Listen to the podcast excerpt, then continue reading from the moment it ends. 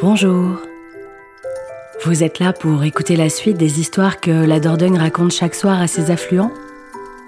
Installez-vous confortablement, chaussez votre casque ou vos écouteurs et laissez-vous embarquer.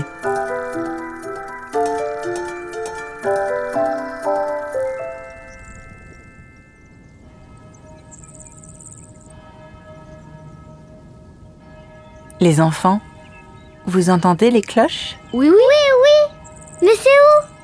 Ce sont les cloches du village d'Abja. Ben, c'est où Adja C'est Abja avec un B, tu sais bien, c'est au nord de Nontron. Oui, et juste au sud de Piégu-Pluvier. Ah, et pourquoi elles sonnent les cloches?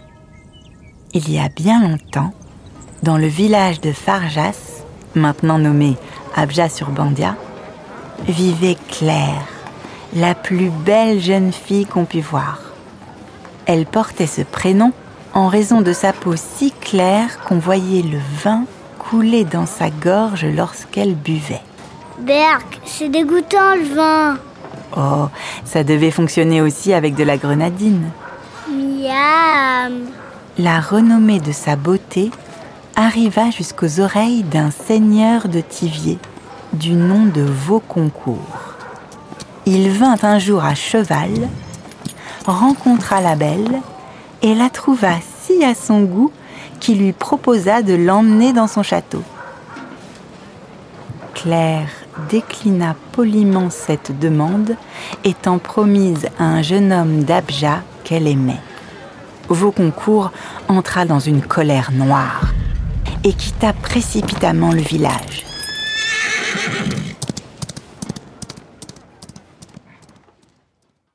Le bruit ayant couru que le seigneur allait revenir pour enlever la belle, les habitants s'armèrent tant bien que mal de faux, haches, fourches et bâtons et attendirent, en se relayant, plusieurs jours et nuits le retour du seigneur. Et alors? Eh bien, un soir où la lune éclairait, ils entendirent des pas de chevaux puis aperçurent une petite troupe de cavaliers sur le chemin. Le jeune promis commanda l'attaque et se jeta avec ses hommes sur les arrivants. La bataille fut terrible. Les cris des blessés s'entendirent à des lieues. Les chiens hurlèrent à la mort.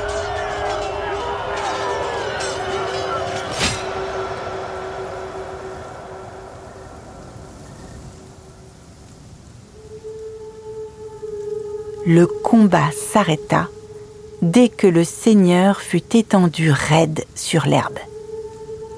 Ces hommes d'arbre, qui n'avaient pas subi le même sort, s'enfuirent.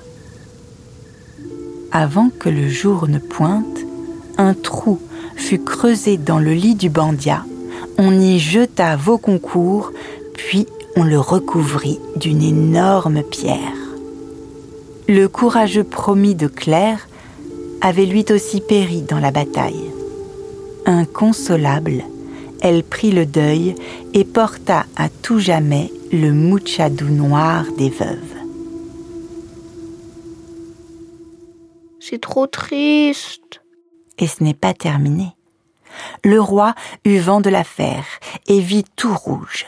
Il ne pouvait permettre à une poignée de villageois de s'en prendre à l'un de ses seigneurs sans qu'ils en soient lourdement punis tous furent condamnés à la pendaison et aux galères, et le village fut assommé d'impôts.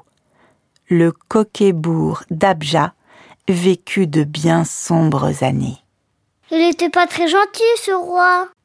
Tu as raison. Pour finir, la pire des punitions tomba. Le roi ordonna l'enlèvement des cloches. Abja du secours du bon Dieu, disparaîtrait. Mais cela ne se fit pas si facilement. Bizarrement, on eut toutes les peines du monde pour les descendre et les placer sur un chariot. Les routes mauvaises ne facilitèrent guère le transport, et quand le convoi arriva au saut du Chalard, l'une d'elles roula et tomba au fond de l'abîme où un nuage d'écume l'enveloppa de son blanc linceul.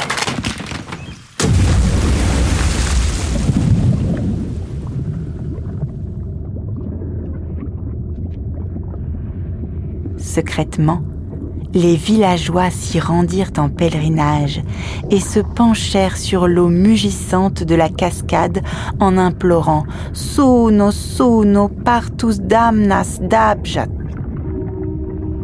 Miracle! Ils entendirent distinctement la voix pure du bronze monter des profondeurs du gouffre, s'amplifier et couvrir le grondement du torrent.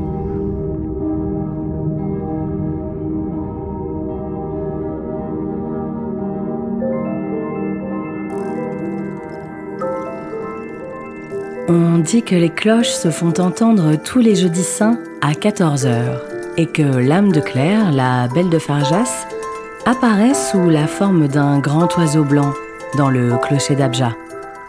Allez, à bientôt